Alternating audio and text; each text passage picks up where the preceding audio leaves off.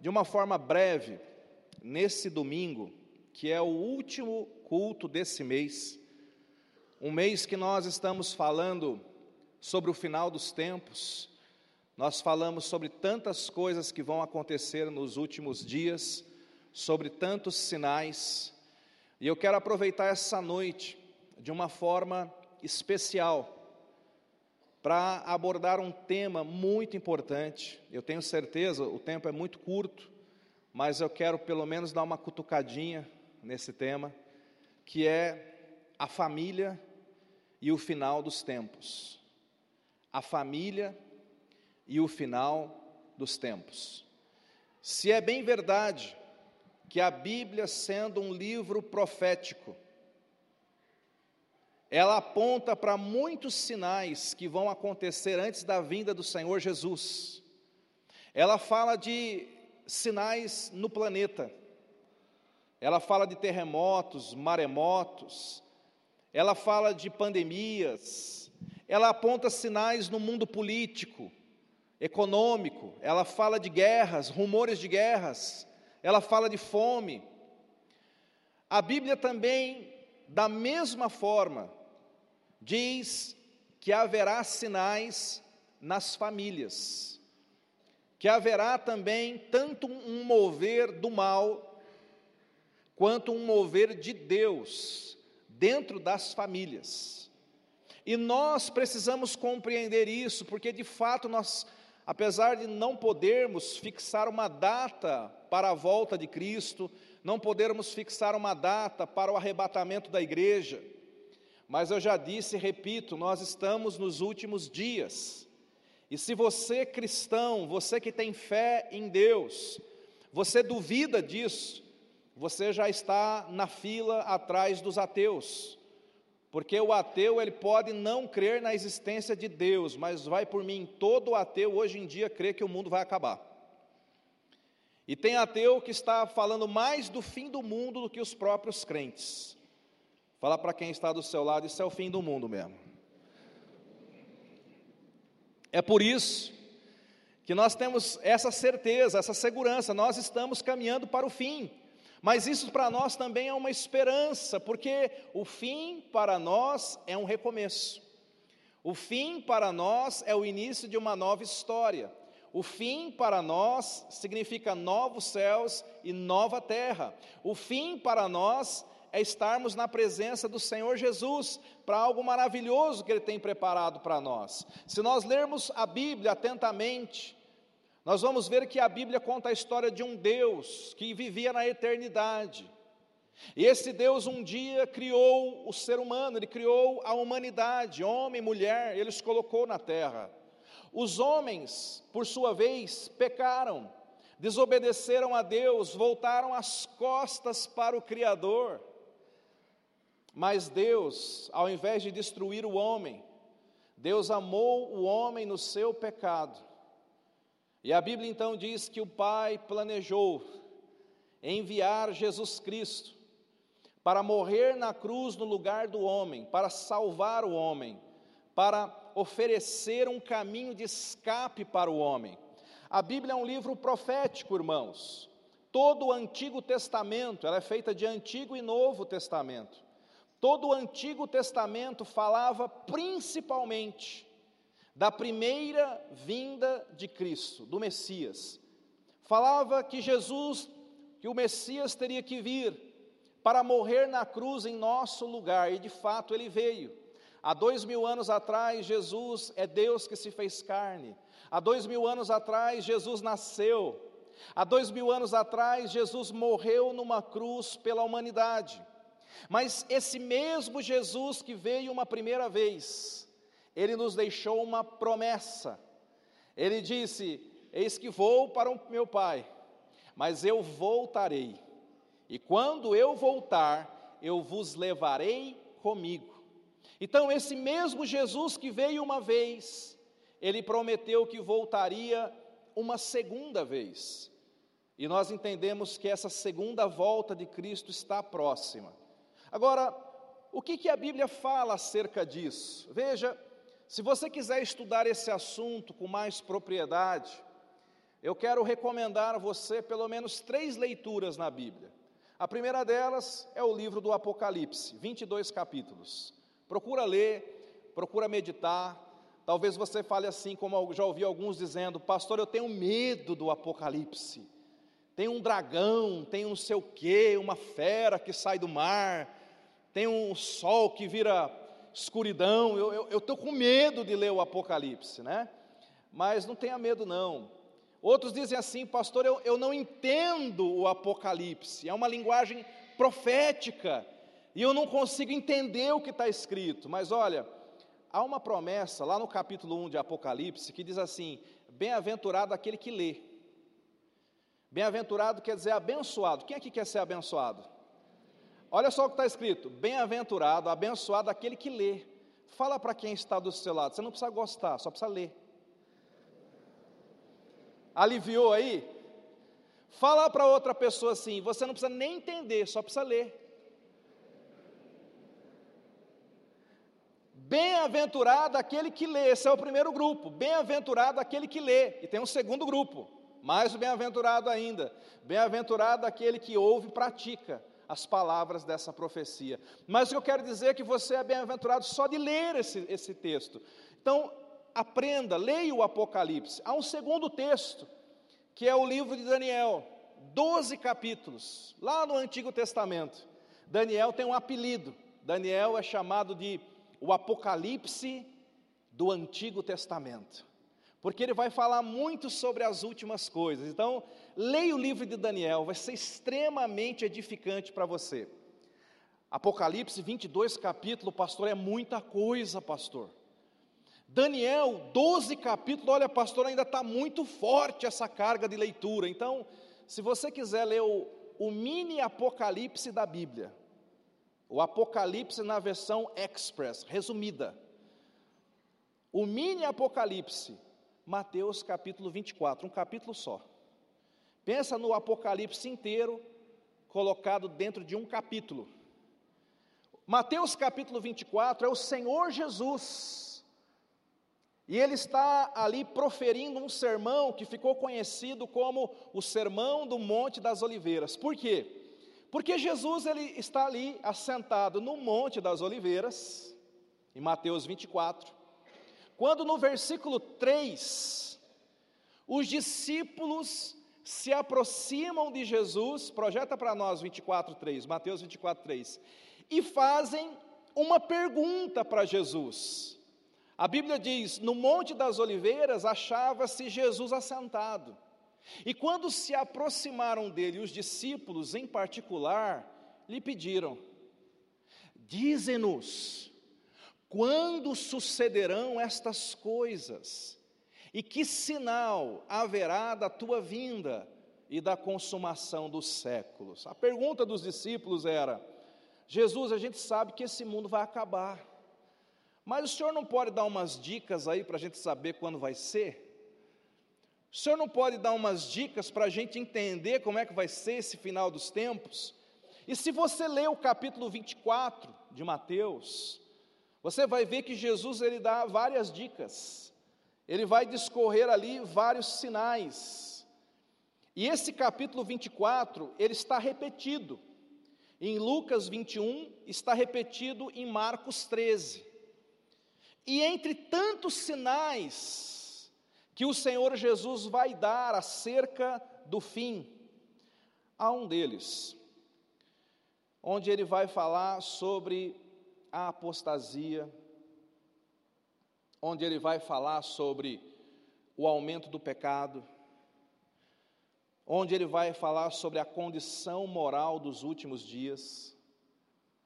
E essa profecia ela também está repetida e eu quero ler com você, agora sim, Lucas capítulo 17, verso 26.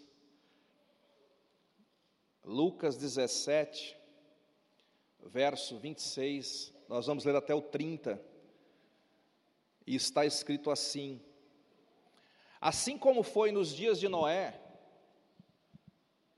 será também nos dias do filho do homem. Comiam, bebiam, casavam, davam-se em casamento, até o dia em que Noé entrou na arca e veio o dilúvio e destruiu a quantos? E destruiu a quantos? Veio o dilúvio e destruiu a todos. O mesmo aconteceu nos dias de Ló. Comiam, bebiam, compravam, vendiam, plantavam, edificavam. Mas, no dia em que Ló saiu de Sodoma, choveu do céu fogo e enxofre, e destruiu a quantos? E destruiu a quantos? E destruiu a todos. Assim será no dia em que o Filho do Homem se manifestar. O que, que Jesus está profetizando aqui? Quando perguntam para Jesus acerca do, do, do, sinal do fim dos tempos, Jesus vai dar um monte de sinais, mas Jesus ele vai nos dar também dois exemplos. Jesus vai apontar para duas situações que já aconteceram. Jesus vai falar da história de Noé, e Jesus vai falar da história de Ló, duas histórias do Antigo Testamento. Pastor, o que que essas histórias têm a ver uma com a outra? E o que que essas histórias têm a ver comigo e com a minha família? Em primeiro lugar, as duas histórias são histórias de juízo. Lá em Gênesis capítulo 6, a Bíblia fala que Deus, ele olha do céu à terra Gênesis 6, capítulo, 5, capítulo 6, verso 5, Deus, ele olha para a terra e ele faz uma constatação: viu o Senhor que a maldade do homem se havia multiplicado na terra e que era continuamente mal todo o desígnio do seu coração. O Senhor Jesus aqui no verso, o Senhor, o Senhor Deus aqui no verso 5, ele olha para a terra e ele vê uma terra violenta Alguma semelhança? Ele vê uma terra imoral. Ele vê uma terra onde os homens não querem mais saber de Deus, frios espiritualmente. Ele vê uma terra onde os homens estão se inflamando, onde, onde, onde a, a, aquela sociedade estava apodrecendo, homens cujo pensamento era mau o tempo todo. E aí a Bíblia diz no verso 6, o verso seguinte: Passa para nós aí, por favor.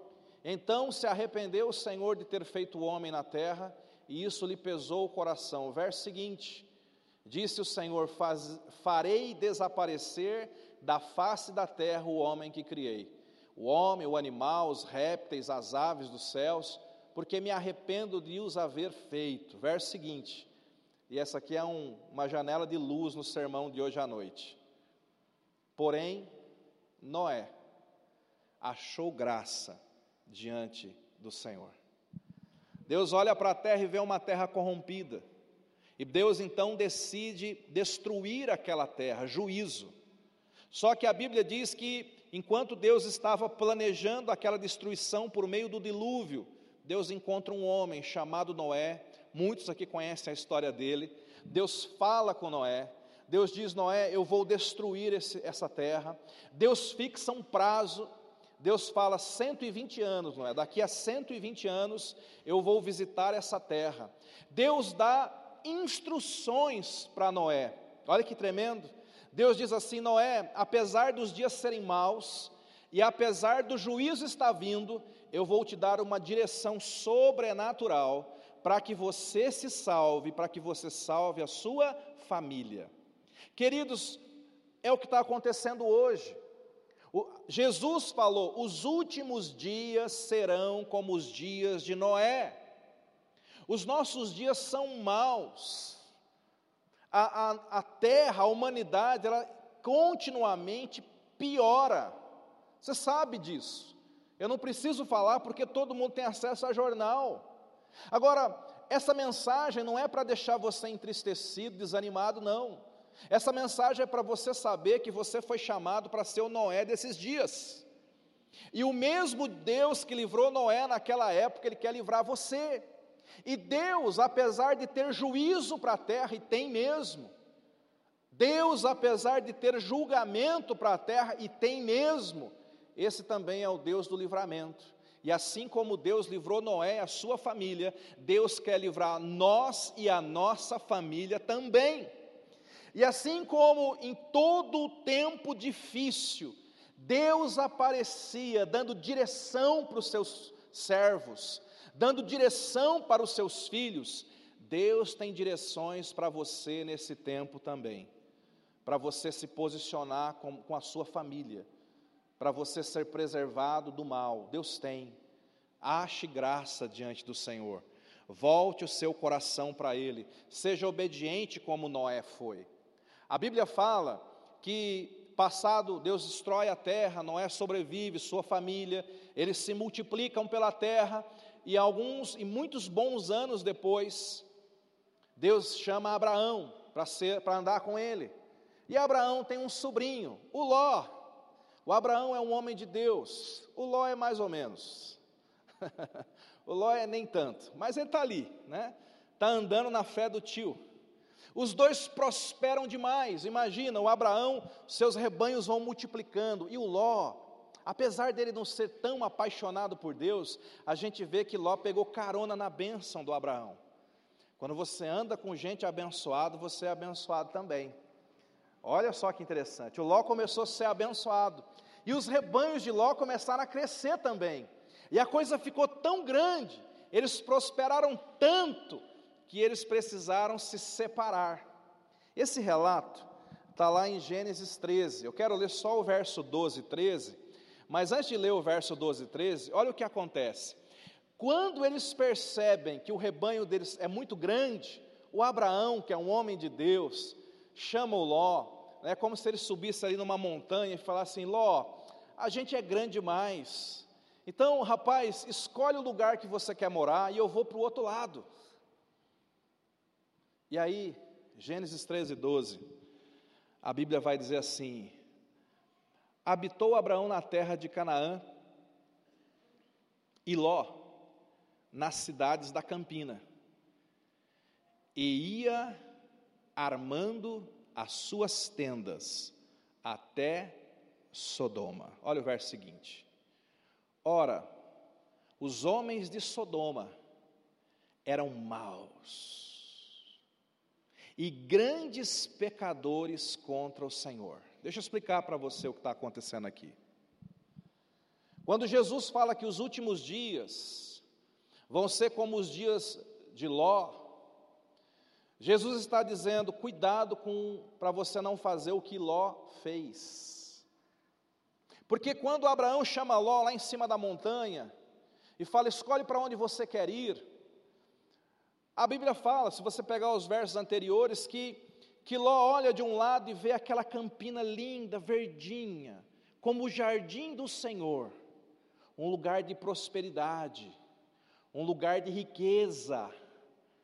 Ló olha para o outro lado e tem Canaã, que até hoje é muito feia, até hoje é meio estorricado, sabe? E aí Ló fala assim: tio Abraão, eu estou sentindo de ir para lá estou com um sentimento, sim, de ir para aquele lugar. E o Abraão não faz questão. O Abraão diz: Pode ir, meu sobrinho amado. Porque Abraão sabia, e você tem que saber, que a prosperidade de Deus na nossa vida não é no lugar que nós estamos, está em nós. Aonde você for, a prosperidade de Deus vai estar. Aonde você entrar, a bênção de Deus entra. Amém, queridos? Abraão sabia disso. E Abraão foi tranquilamente para Canaã e prosperou no meio do deserto. Mas o que que Ló fez de errado? Ló olhou aquelas planícies verdinhas, uma boa proposta de trabalho, uma boa proposta de negócio. Ló sabia que naquela campina tinha duas cidades, Sodoma e Gomorra duas cidades cheias de gente má e grandes pecadores. E você leu comigo que Ló armou as suas tendas até aquelas cidades. Ló decidiu habitar no meio do pecado, mas ele ia ganhar dinheiro. Ló decidiu habitar no meio da impiedade, mas ia fazer bem para a sua vida profissional. Ló pesou, ele colocou na balança uma vida de santidade, a minha família protegida ou ganhar muito dinheiro. Ele falou: vou ganhar dinheiro. E quantos, quantos pais hoje tomam a mesma decisão de Ló? Quantos pais hoje, por causa de dinheiro, deixam a família de lado? Quantos pais, não é errado você trabalhar, tem que trabalhar sim, meu filho. Mas tem gente que é viciada em trabalho, tem gente que sacrifica a família pela carreira. E isso está errado, isso é uma inversão de valores. Ló fez isso, Ló não investiu na família, investiu na prosperidade. Se ele se preocupasse um pouco mais com a sua casa e um pouco mais com a sua fé, ele não teria ido habitar no meio daquela gente ruim. O Noé não tinha opção, ele estava num planeta que todo mundo pecou. E aí Deus mandou ele preparar uma arca para ser salvo. Mas o Ló tinha muitas terras, muitas cidades, ele foi habitar por opção própria, por escolha pessoal, ele foi habitar num lugar errado. Para piorar, a Bíblia diz que passa um tempo e aquelas cidades pecaram tanto contra o Senhor, que Deus decidiu destruir aquela cidade. Eu vinha conversando hoje com o Alex, vindo de São Paulo, até comentando essa passagem. Deus então resolve destruir Sodoma e Gomorra, mas tem o Ló, que ainda apesar de tudo é homem de Deus, é crente. Diga assim, é crente, mas escolhe mal, diga isso. Você sabe que até hoje tem crente assim, né? Tem gente que é crente, mas não sabe escolher. Tem gente que é crente, mas o olho é maior do que o coração. Mas ele é crente, ele é de Deus. E Deus fala assim: aliás, Abraão ora e Deus fala: Eu vou livrar o Ló. E a Bíblia diz que dois anjos entram na cidade e procuram a casa do Ló e entram para dentro. E o Ló os recebe, anjos do Senhor, mensageiros de Deus, sejam bem-vindos no meu lar. Quando é de noite, a casa do Ló é cercada pelos homens da cidade. E os homens da cidade dizem assim: Ló, manda esses dois forasteiros aqui para fora, para que os conheçamos. Conhecer aqui é um verbo muito diferente do que você está acostumado, viu? Conhecer aqui é, é, forte, diga é forte. Conhecer aqui é aquele, aquela frase que Adão conheceu a Eva, conheceu a Eva e teve um filho. Diga assim para quem está lá, é forte mesmo. A intenção dos homens da cidade era pegar os anjos. Não perdoava nem anjo aquele povo pecador. E o que que o Ló faz? O Ló pega as suas duas junioras, as suas duas adolescentes, as suas duas filhas, coloca elas para fora e diz assim: façam com as minhas filhas o que vocês quiserem, mas não toque nos, nos enviados de Deus. E eu já vi pregadores usando essa passagem para dizer: viu, irmãos, as coisas de Deus são ainda mais importantes do que a sua família. Os anjos são mais importantes do que os seus filhos. E tem gente que ensina essa inversão de valores também. Porque se eu falei que tem pessoas que sacrificam família por causa de trabalho, eu também conheço pastores que sacrificaram família por causa de igreja. Crentes que sacrificaram família por causa de ministérios que deixava a família de qualquer jeito porque tinha que, fazer alguma coisa. E não é assim que funciona. A Bíblia diz que primeiro você cuida da sua família, para depois ter autoridade para cuidar da família de Deus. Então, Ló errou.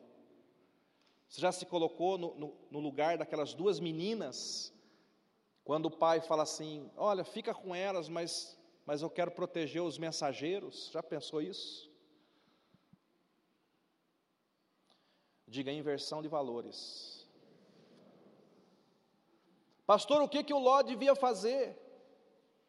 O Ló devia dizer o que você vai dizer para quem está do teu lado. Diga para ele assim: os anjos que lute. Está entendendo? Da minha família eu, eu cuido, a minha família eu protejo, a minha família o mal não vai tocar. Eu vou guardar aquilo que é meu, eu vou guardar o coração dos meus filhos, eu vou guardar o coração do meu cônjuge, eu vou guardar a minha família, eu sou o guardião da minha casa. E a Bíblia diz que o pior só não aconteceu porque os anjos pensavam como a gente está pensando.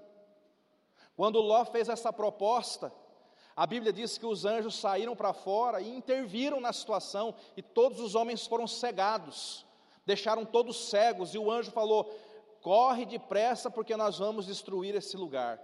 Então Ló é tirado daquele lugar e cai fogo, e destrói Sodoma e destrói Gomorra, e aquela cidade é destruída. E quando os discípulos perguntam para Jesus: Jesus, como vai ser o final? Jesus fala: os dias finais vão ser iguais aos dias de Noé e vão ser iguais aos dias de Ló. Por quê? Primeiro, porque nos dois houve um juízo, e haverá um juízo, meu irmão. Essa terra está aguardando o juízo. Nos dois cenários também, além do juízo, tinha um povo que era de Deus. Tem gente que é de Deus aqui? Você é o Noé dos nossos dias, amém? Tem um povo assim. Nos dois cenários, Deus entrou com livramento, assim como Deus livrou Noé e a sua família, e assim como Deus livrou Ló e a sua família, Deus também quer me livrar e livrar a minha família, a nossa família. Só que existe a parte de Deus e existe a nossa parte. Noé fez a, a parte dele. Ló, mais ou menos. Mas eu e você, nós temos que entender a nossa parte nisso tudo. Jesus fala: as pessoas comiam e bebiam, as pessoas plantavam, colhiam, compravam, vendiam e não perceberam, essa palavra é forte, não perceberam que o tempo era findado. Hoje em dia, nós temos uma geração, inclusive de crentes, que estão dormindo, pessoas que não estão percebendo, pessoas que sabem do fim dos tempos na mente, mas não têm a percepção de que nós já estamos vivendo isso. Pessoas que estão envolvidas, não é errado comprar, vender, não é errado comer e beber, não é errado se casar. O errado é você se distrair com isso, com essas coisas dessa terra, dessa vida, e você não ter percepção do que está acontecendo no mundo espiritual. Jesus está dizendo: a última geração vai ser uma geração distraída, vai ser uma geração que não está percebendo que o, o fim chegou, vai ser uma geração pega de surpresa Muita gente vai ser pega de surpresa com o arrebatamento. Enquanto o mundo vai estar gritando, eu acho que o desviado vai ser pior, né? O crente que ficou dormindo quando Jesus arrebatou a igreja vai ser pior.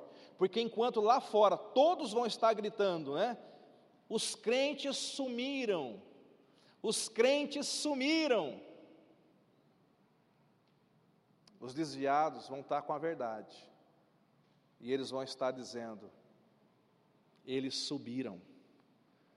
Eles subiram. Mas eu fiquei. Fala para quem está ao lado, não durma. É tempo da gente acordar. A nossa, a nossa geração, queridos, o inimigo, assim como ele tentou destruir tantas famílias na Bíblia, ele tenta destruir a nossa também. Existe uma mentalidade sendo construída nesse momento no mundo. uma mentalidade anticristã. A família está sob ataque. Os valores bíblicos, os valores acerca da família estão sob ataque. Tem muitos pais que não entendem. Pastor, já ouvi pais falando isso para mim, não entendo. Um dia, um dia eu chego em casa e o meu filho chega para mim e fala: Não acredito mais em Deus.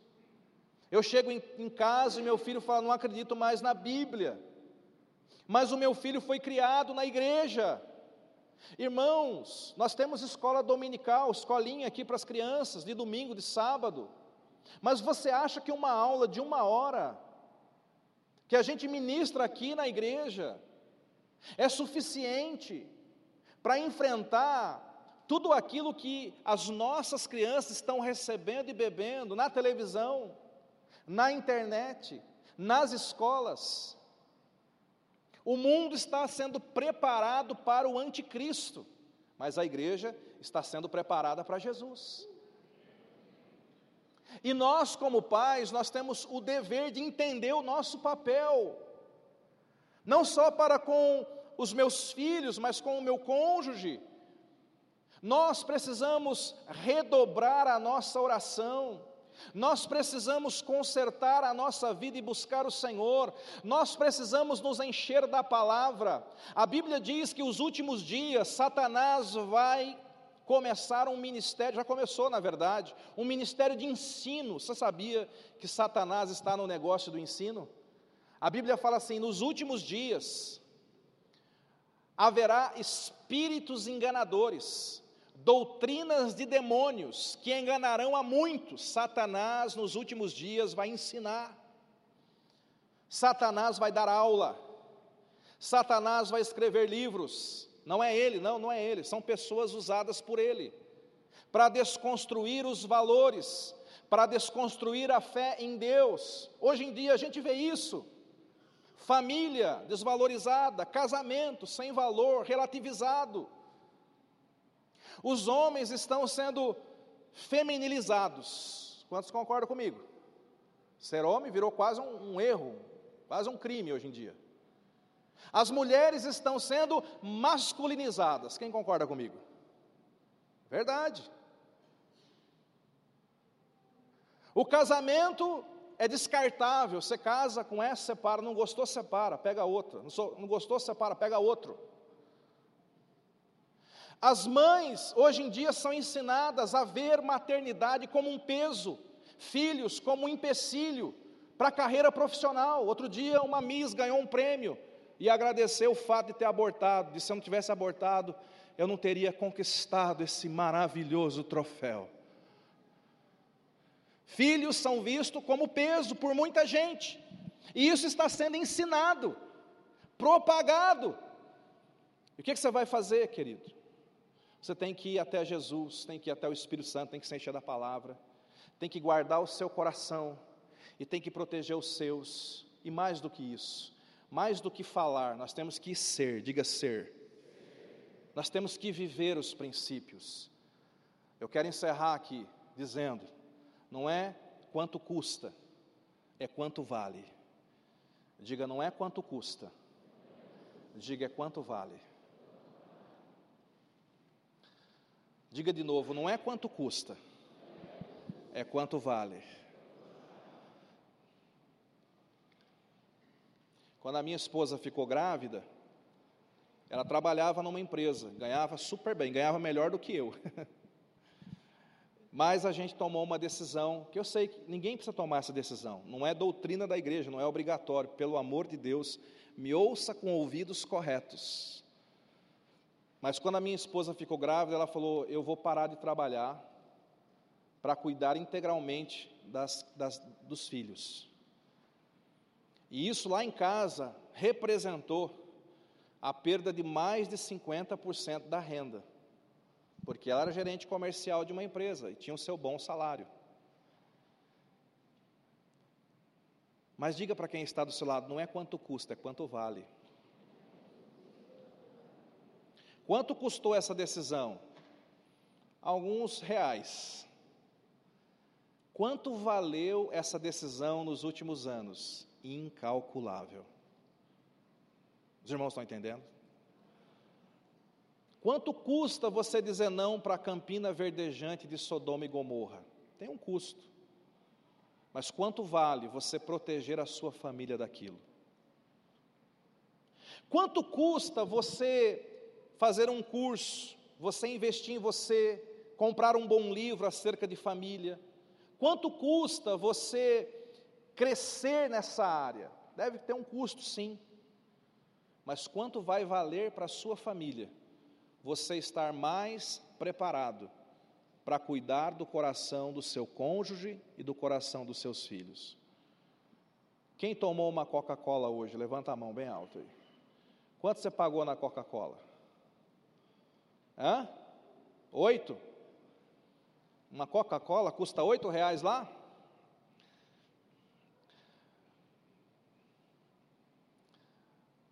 Você pegar o teu junior e levar ele para tomar um sorvete. Quanto custa um sorvete? E quanto vale você ficar uma hora batendo papo com ele? Teu cônjuge, o Érico falou, né? Eu separo o dinheiro já em janeiro, vou separando, né, para fazer umas coisas legal. Alguém ouviu o Érico e falou assim: "Ah, eu não tenho dinheiro para isso". Eu não tenho dinheiro para fazer uma viagem nos lugar bonito, restaurante chique. Eu não tenho esse dinheiro. Mas talvez você tenha oito reais para uma Coca-Cola, não tem? Dever de casa para os irmãos. Quem aqui é casado, levanta a mão. Só os casados aí. Dever de casa para quem é casado está sem grana, está sem nada no bolso. Essa semana, você vai procurar uma lanchonete, vai levar o seu cônjuge lá, vai pedir uma Coca-Cola.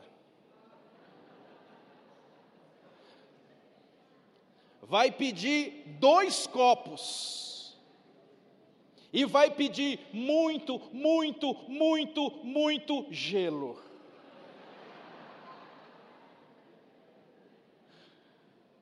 Quanto custa, pastor? Oito real.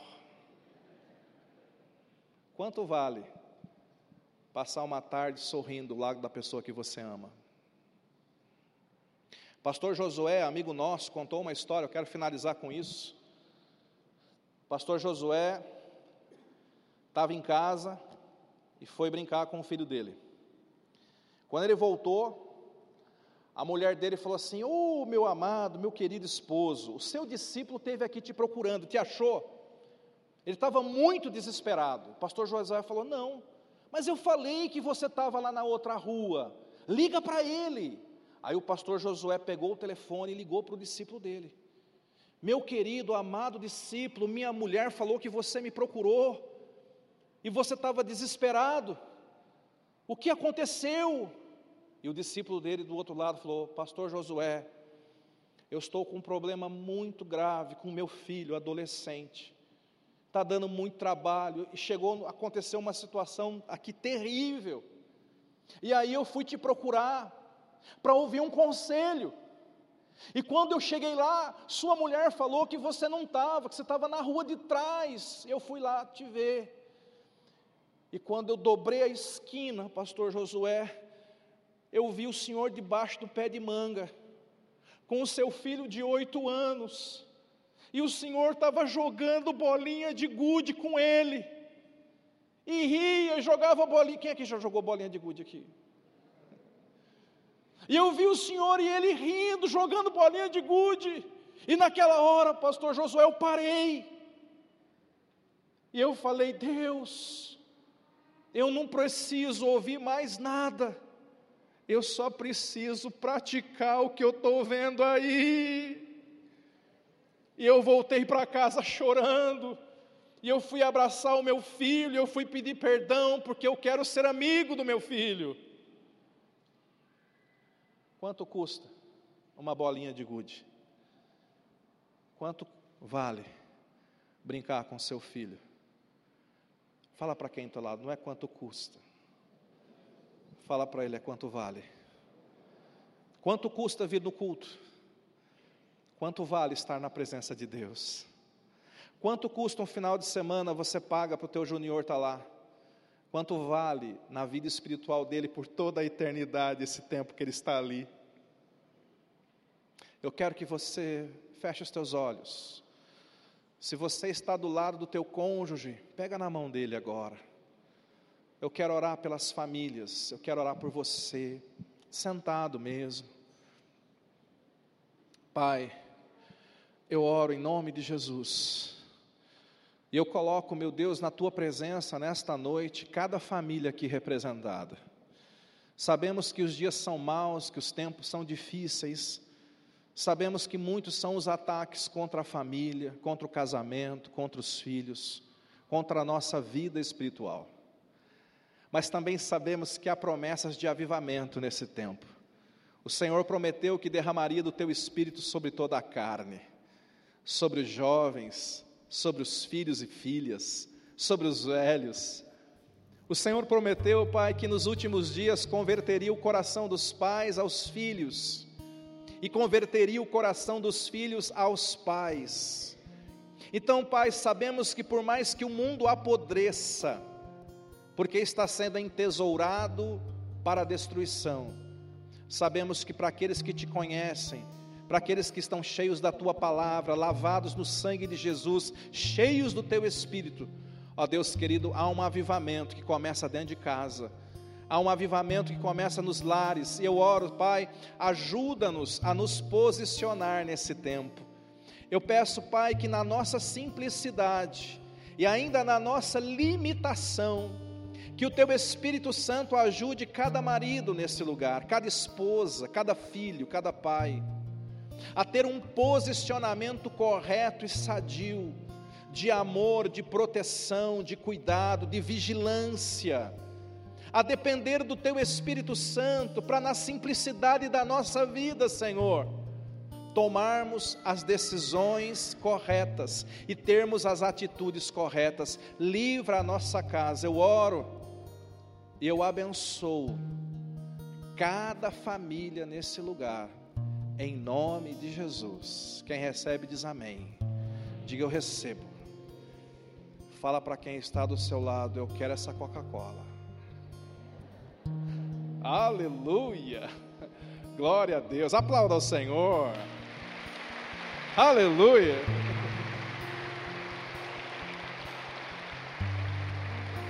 Rafael, vem cá, Rafael. Eu quero chamar o Rafael aqui. O Rafael e a Grace, um casal abençoado. Eles se achegaram na nossa igreja durante a pandemia. Começaram né, a congregar conosco. Vem cá, Rafael.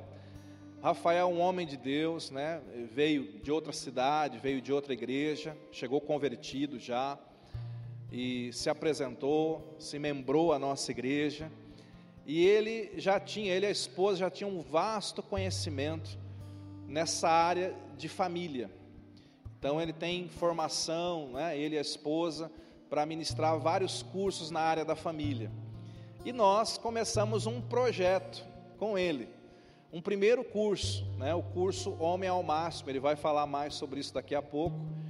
Então nós startamos esse curso há um tempo, formamos, criamos uma turma ele ministrou sobre essa turma, foi um sucesso, eu já ouvi alguns testemunhos, e hoje nós estamos aqui durante esse, esse culto, né, para celebrar a formatura desse curso, desses homens, e também para já avisar que, como foi um sucesso estrondoso, a partir do começo do ano nós vamos ter mais turmas, então você, maridão, se prepara aí, tá bom? Amém? Rafael, à vontade.